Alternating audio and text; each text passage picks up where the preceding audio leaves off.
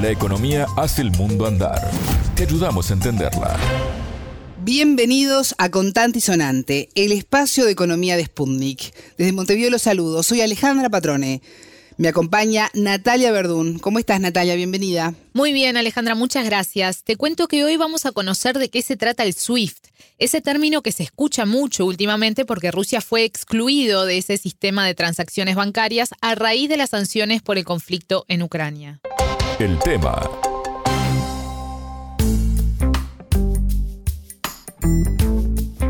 La guerra económica, financiera y diplomática declarada por Estados Unidos y la Unión Europea contra Moscú en el marco del conflicto con Ucrania agudizó la crisis en la economía mundial. Rusia es hoy el país más sancionado del mundo.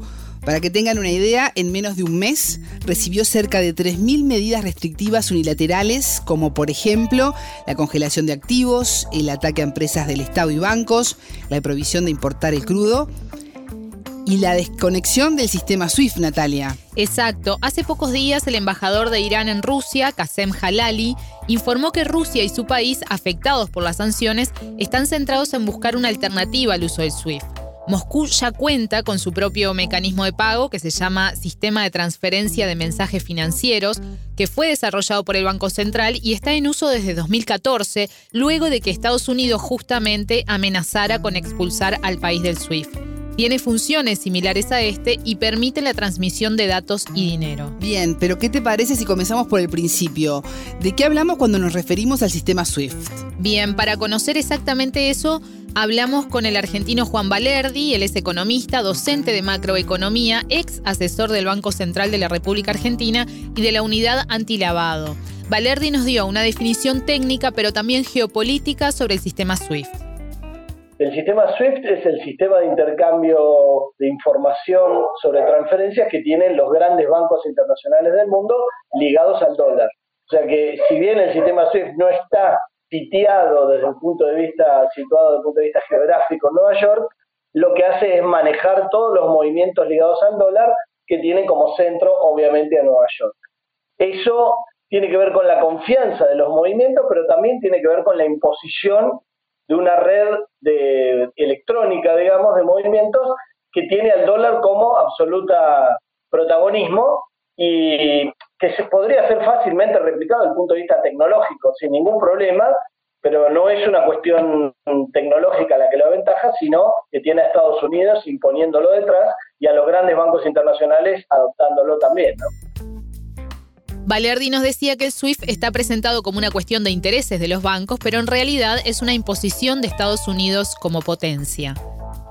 Yo no creo que tenga reglas transparentes de funcionamiento y de creación, porque en el fondo debe estar dibujado o, presentado como una especie de acuerdo privado entre los bancos internacionales del mundo. No es una entidad estatal ni supraestatal desde el punto de vista de acuerdo entre naciones, sino que justamente está disfrazado de una mera cuestión de intereses entre los bancos. Ahora, en la realidad es una imposición de Estados Unidos como país, como potencia, y hoy que los sistemas financieros están manejando Estados Unidos como nunca, la coaligación de intereses es absoluta entre los grandes bancos y quien maneja el dólar en el mundo, que es Estados Unidos. Para el economista, el riesgo que corren Estados Unidos y el propio sistema SWIFT debido a las sanciones impuestas a Moscú es que se creen sistemas alternativos que terminen cuestionando al dólar como moneda internacional.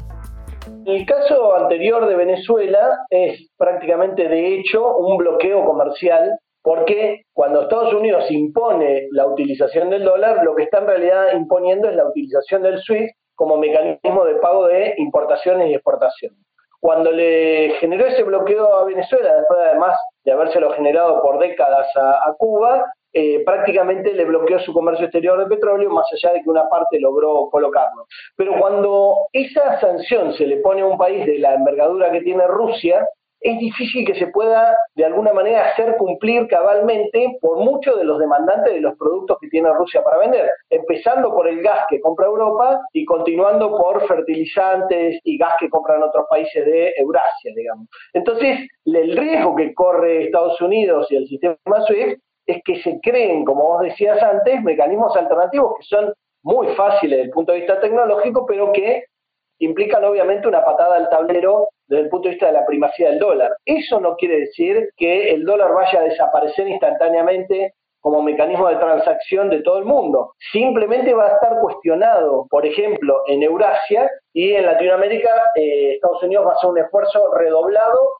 para imponerlo a sangre y fuego, que es lo que está pasando, por ejemplo, en el caso de Argentina con el FMI, que tiene cláusulas específicas del acuerdo para que no podamos usar otras monedas que no sean las que estamos usando, incluyendo el yuan que ya lo veníamos usando y no lo pudieron excluir de cuajo porque si no la Argentina tendría problemas con el swap. Pero en el caso de, mm, de Rusia no solamente implica problemas para su comercio exterior, sino también para los pagos de sus vencimientos de deuda. Por eso ahora el presidente ruso, eh, Putin, ha dicho que pagará la deuda para cumplir con rublos, en pagos en rublos que no tienen que pasar por el mecanismo SWIFT, y al mismo tiempo le ha generado la posibilidad de la demanda de esos rublos, imponiendo que las compras de energía, de gas y demás que se hagan a Rusia se tengan que hacer con rublos. De esa manera, el que recibe pagos en rublos por la deuda que tiene Rusia puede vendérselos al que tiene que comprarle gas, ¿no?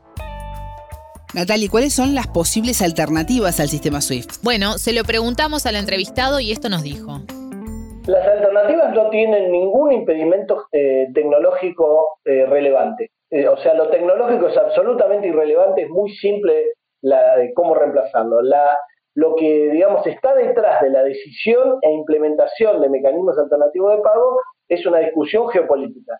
Es patear el tablero geopolítico e imponer condiciones para comerciar internacionalmente en granos, petróleo, energía y demás, y minerales, en otra moneda que no sea el dólar. Eso para que sea efectivo, digamos, no solamente tenés que tener algún país de relevancia como Rusia que haya quedado excluido y que tenga capacidad de oferta y de demanda para esos productos, sino también otros socios, tanto desde el punto de vista de países, como podría ser el caso de China, Irán y otros países de Eurasia, y también necesitas empresas multinacionales que comercien esos, esos productos, digamos.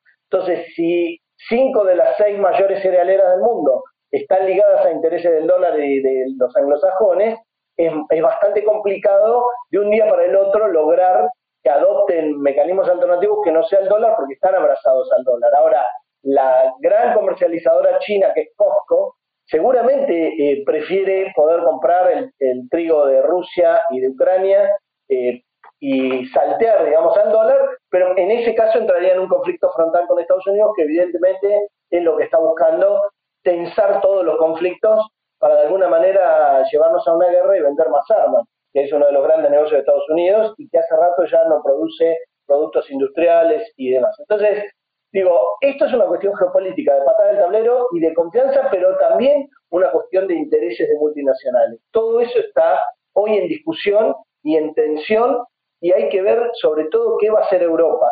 Si le va a transferir a su población y a su industria el costo de comprar gas de otros países como Estados Unidos y otros países de Medio Oriente a cuatro o cinco veces el valor que podría comprarlo de, Rusia, o si va a decidir saltar estas, estos bloqueos para no pasarle la cuenta a su población. Esto es lo que está centralmente en la discusión. Y obviamente Latinoamérica tiene menos herramientas, pero al mismo tiempo es un aliado importante desde el punto de vista de Estados Unidos si lo fuerzan a ser aliado, como es el caso de Argentina con el acuerdo del FMI.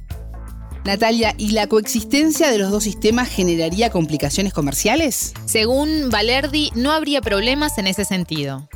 De ninguna manera implicaría caos, simplemente implicaría plasmar en la realidad una decadencia desde el punto de vista del poder de Estados Unidos para imponer su moneda en todo el mundo. Ahora, yo he leído también mucha gente que eh, ya está diciendo que el dólar entró en decadencia y va a desaparecer como moneda internacional de pago. Esa gente está muy equivocada y se confunde deseos con realidad. Lo que probablemente ocurra es que en Eurasia se empiecen a poner otros mecanismos de pago e incluso de reservas internacionales en los bancos centrales y que otros sectores como América completa, por obviamente los aliados de Estados Unidos en Norteamérica, y por imposición en Sudamérica van a seguir usando el dólar por mucho tiempo. Lo que está en disputa, como te decía antes, es qué va a hacer Europa como bloque y cada país. Eso es central para ver cómo, cómo genera ese balance del comercio internacional en distintas monedas y de las reservas en los bancos centrales en distintas monedas. El oro claramente ya no es una posibilidad de reserva porque el oro físico no alcanza para tener relevancia en los bancos centrales del mundo y al mismo tiempo los que dicen que las criptomonedas vinieron para reemplazar tampoco tienen idea de cómo funciona esto desde el punto de vista geopolítico y de poder, que no es una cuestión, insisto, tecnológica, sino que es una cuestión de eh, multinacionales que dicen sí o no a transaccionar, y obviamente los grandes bancos internacionales, a transaccionar en una moneda u otra en un sistema SWIFT o alternativo. Escuchábamos al argentino Juan Valerdi, economista, docente de macroeconomía, ex asesor del Banco Central de la República Argentina y de la unidad antilavado de ese país. Muy interesante, muchas gracias Natalia. Hasta luego, gracias a vos. Contante y sonante desde Montevideo.